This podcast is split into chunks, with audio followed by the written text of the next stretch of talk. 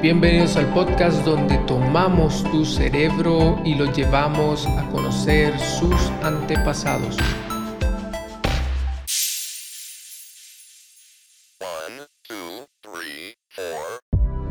Bueno, y continuamos leyendo este impresionante libro y dice así, y conoció de nuevo a Adán a su esposa, la cual parió a un hijo y llamó su nombre Set porque dijo Dios me ha dado otra simiente en lugar de Abel, a quien mató Caín.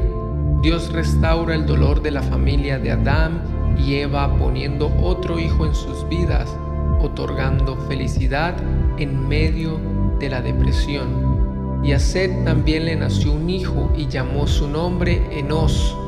Entonces los hombres comenzaron a invocar el nombre del Señor.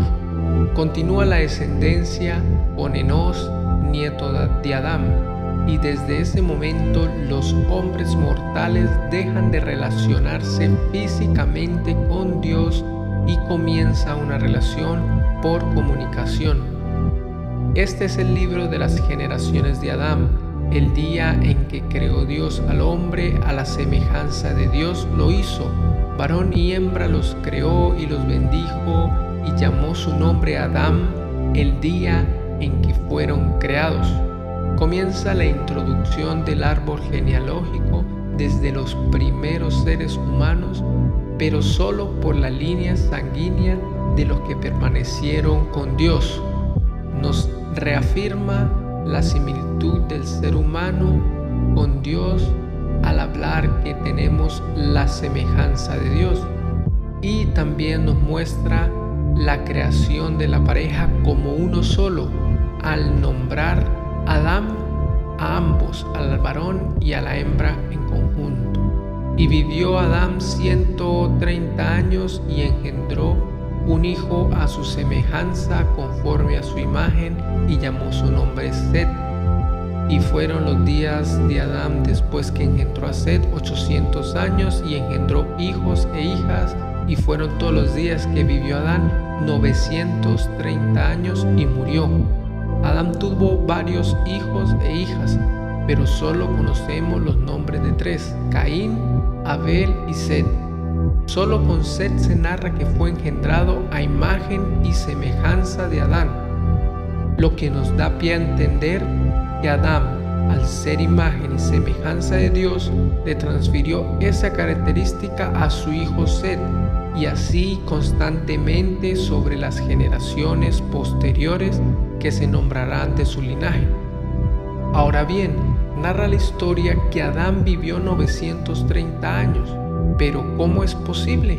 De alguna manera el ambiente, los alimentos, las condiciones de vida en la tierra les permitían vivir en promedio 900 años, como leeremos con sus descendientes.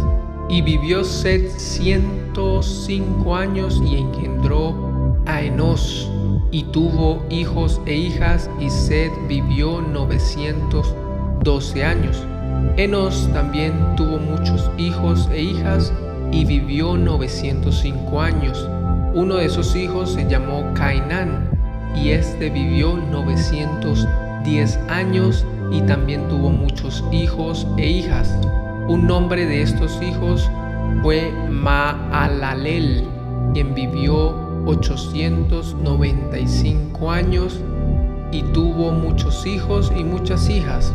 Y sigue la descendencia con Jared, que engendró a Enoch, y Enoch vivió 75 años y engendró a Matusalem y caminó Enoch con Dios después que engendró a Matusalem 300 años y engendró hijos e hijas.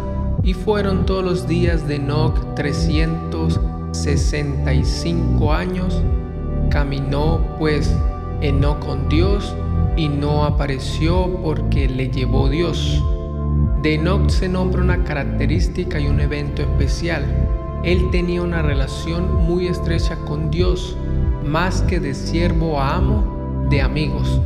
Tanto así que no vio la muerte, sino que desapareció a sus 365 años. un gran misterio lo rodea. Luego tiene a un hijo llamado Matusalén que vive 969 años, el cual es el hombre con mayor cantidad de años descrito en la Biblia. Y este tiene a su vez un hijo que le da el nombre de Lamec, y este vive 777 años y viene a ser el padre de Noé. Aparece en la escena este gran personaje reconocido de la historia. Su padre le pone por nombre Noé, creyendo que a través de él serán consolados los hombres de sus preocupaciones, su labor y dolor en la tierra que fue maldecida por la toma del fruto prohibido.